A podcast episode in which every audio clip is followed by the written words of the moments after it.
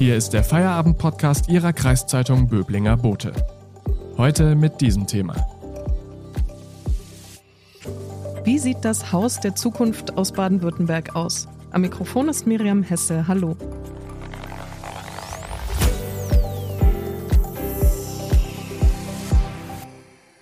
Die Superlative überschlagen sich geradezu im neuen Koalitionsprogramm der grün-schwarzen Landesregierung. Man werde eine umfassende Bauwende einleiten, heißt es im Bau- und Wohnkapitel des Papiers. Das Haus der Zukunft soll aus Baden-Württemberg kommen und auch dem nachhaltigen Bauen werde man zum Durchbruch verhelfen. Die Versprechen sind vollmundig, aber was folgt daraus konkret? Kann die Baubranche tatsächlich das Image des Klimakillers ablegen und deutliche Schritte in Richtung Nachhaltigkeit machen? Darüber spreche ich heute mit unserem Baden-Württemberg-Reporter Thomas Faltin. Hallo Thomas. Hallo. Thomas, ist denn die Baubranche aktuell ein Klimakiller? Warum ist das nötig, eine Veränderung? Nun, äh, Klimakiller ist natürlich ein sehr scharfes Wort, aber man muss schon sehen, dass 40 Prozent aller CO2-Emissionen aus dem Bauen und dem Wohnen kommen. Äh, das ist ein sehr hoher Anteil. Und wenn man jetzt zum Beispiel äh, das Thema Dämmung von Häusern oder auch das Heizen sich anschaut, dann hat sich das eigentlich in der Bevölkerung im Bewusstsein auch festgesetzt, dass man da was machen muss. Dass man aber beim Bauen und beim Sanieren selber auch schon bei den Rohstoffen zum Beispiel auf Klimaschutz achten muss, das ist noch ein sehr unterbelichtetes Thema und darum geht es in diesem Bereich. Du hast mit den Architects for Future gesprochen. Wer gehört denn zu dieser Gruppe und was will sie überhaupt? Ja, wie der Name schon sagt, äh, sind das äh, Menschen aus der Baubranche, die aus der Fridays for Future Bewegung hervorgegangen sind oder zumindest eine große Nähe dazu haben. Das sind nicht nur Architekten, das können auch Bauingenieure, Planer oder sonstige, auch, auch ganz normale, also nicht in der Baubranche tätige Menschen, Lehrer etc. sein. Äh, Im Moment besteht diese Gruppe aus etwa 800 Personen äh, in 40 Ortsgruppen in Deutschland, Österreich und der Schweiz. Ich habe zum Beispiel mit der Charlotte Bofinger gesprochen. Das ist eine Bauingenieurin, die aus Stuttgart kommt, aber seit einiger Zeit in der Schweiz lebt. Sie hat äh, Bauingenieurwesen studiert, war aber sehr unglücklich damit, weil man immer mit neuen Baustoffen gearbeitet hat und der Klimaschutz eigentlich äh, ganz wenig äh, Bedeutung hatte. Und jetzt arbeitet sie eben in der Schweiz in einem Büro, das sich auf das nachhaltige Bauen verschrieben hat und ist sehr glücklich dort. Welche zentralen Forderungen erhebt denn diese Gruppe? Es geht eben um das Thema Sanierung vor Abriss. Also wir haben heute ja immer noch einen sehr, sehr geringen Sanierungsgrad. Viele Häuser werden schon nach 20, 30, 40 Jahren abgerissen. Früher standen Fachwerkhäuser mehrere Jahrhunderte oder stehen immer noch. Das ist ein ganz entscheidendes Argument. Das ist das Stichwort graue Energie. Aber es geht eben auch darum, möglichst klimafreundliche Rohstoffe zu verwenden. Und da kommen wir dann zum Thema Beton, das im Zentrum der Forderungen auch dieser Gruppen steht. Warum ist der Einsatz von Beton denn so problematisch und wie kann man den reduzieren? Beton besteht zu einem großen Anteil aus Zement und Zement besteht wieder zu großen Teilen aus Kalkstein. Und Kalkstein enthält sehr, sehr viel CO2. Äh, deshalb sagt zum Beispiel Charlotte Bofinger, äh, Kalkstein müsse eigentlich behandelt werden wie ein fossiler Rohstoff, also wie Öl oder Gas. Und dieses CO2 wird eben frei, wenn man den Kalkstein zu Zement verarbeitet. Hinzu kommt, dass man aus dem äh, Kalkstein den sogenannten Klinker macht. Das ist so der Grundrohstoff für Zement. Und das geschieht bei extrem hohen Temperaturen. Also es muss zusätzlich ein sehr hoher Energieaufwand äh, eingesetzt werden, um Zement herzustellen. Wenn man sich das mal in nationaler Größenordnung anschaut, dann äh, verursacht die Zementindustrie in Deutschland drei Prozent aller Emissionen.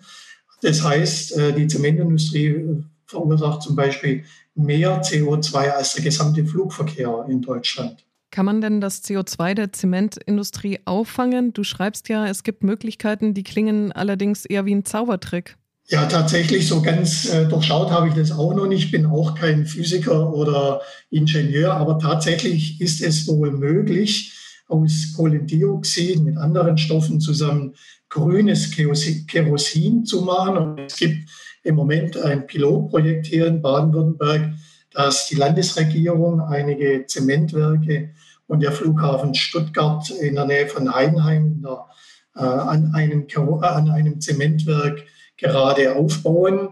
Und da soll aus Kohlendioxid, das äh, entsteht beim Brennen des Klinkers, Kerosin gemacht werden, der dann am Flughafen Stuttgart in die Flugzeuge kommen soll.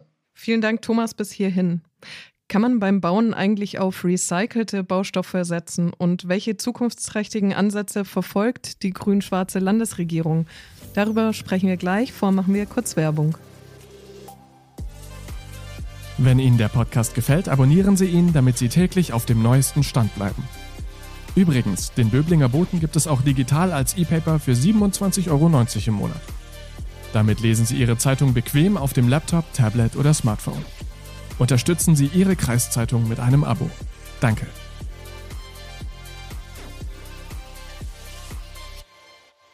Wir sprechen heute über das Bauen der Zukunft mit Thomas Faltin, unserem Landesreporter Baden-Württemberg.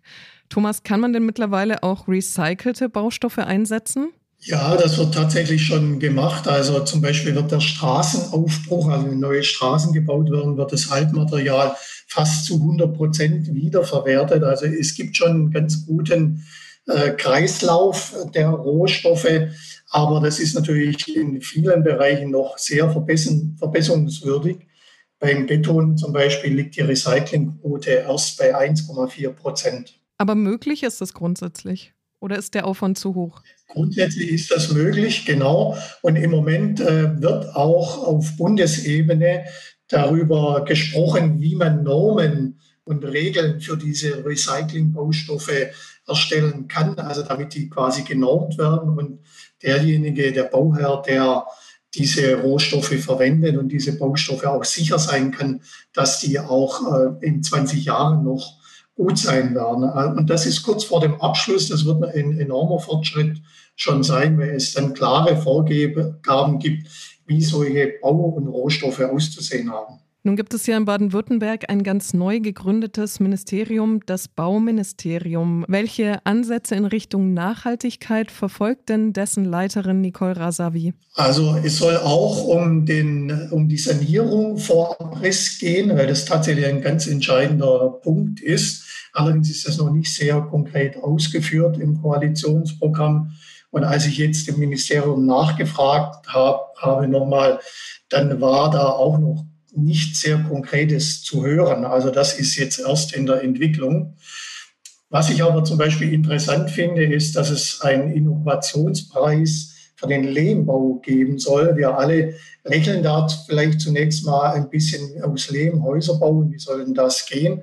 Aber es gibt tatsächlich auch sehr große Häuser aus Lehm.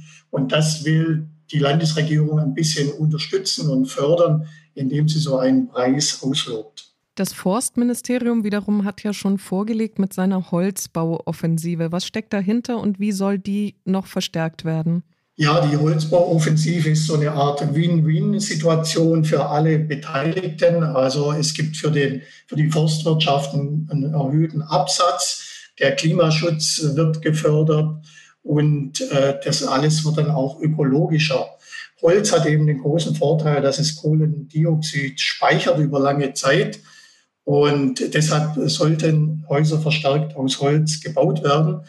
Das Forstministerium, die Landesregierung wollen da mit gutem Beispiel vorangehen.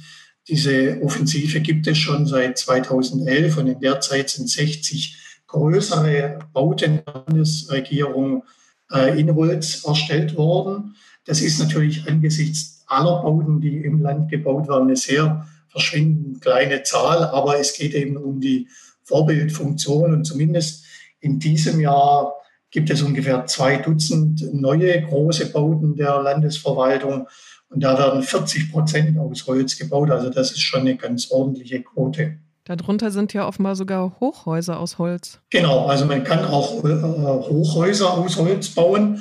Das größte, äh, höchste derzeit in Deutschland steht tatsächlich bei uns in der Nähe in Heilbronn. Das ist das sogenannte Skajo, das anlässlich der Bundesgartenschau vor zwei Jahren errichtet worden ist. In Freiburg wird gerade eines gebaut. Äh, es kommen mehrere in den nächsten Jahren. Eines in Hamburg wird dann wahrscheinlich mit 65 äh, Metern das vorläufig höchste sein. Das steht dann in der Hafen City. Aber in Berlin zum Beispiel ist schon äh, die Planung angelaufen für ein Holzhochhaus, das sogar fast 100 Meter hoch sein soll. Holz ist ja aber auch ein kostbarer und immer teurer werdender Rohstoff. Bedeutet das nachhaltige Bauen also auch ähm, absehbar höhere Kosten für Häuslebauer oder Mieter? Das kann man so pauschal leider nicht sagen. Im Moment ist Holz ein relativ teurer Rohstoff, weil wir einen globalen Mangel an Holz haben und deshalb der Preis sehr hoch ist. Aber das ist eine konjunkturelle Ausnahmeerscheinung, die sich irgendwann wieder legen wird, und zwar schon in den nächsten Monaten, sagte mir Forstminister Peter Haug. Grundsätzlich sind nachhaltige und ökologische Baustoffe natürlich schon ein bisschen teurer. Insgesamt kann deshalb so ein nachhaltig gebautes Haus schon auch teurer sein. Aber es hängt natürlich auch daran, dass im Moment noch relativ wenig Nachfrage ist. Je mehr Nachfrage da sein wird, umso höher äh, ist dann auch oder umso geringer sind äh, die Preise dann für diese Baustoffe.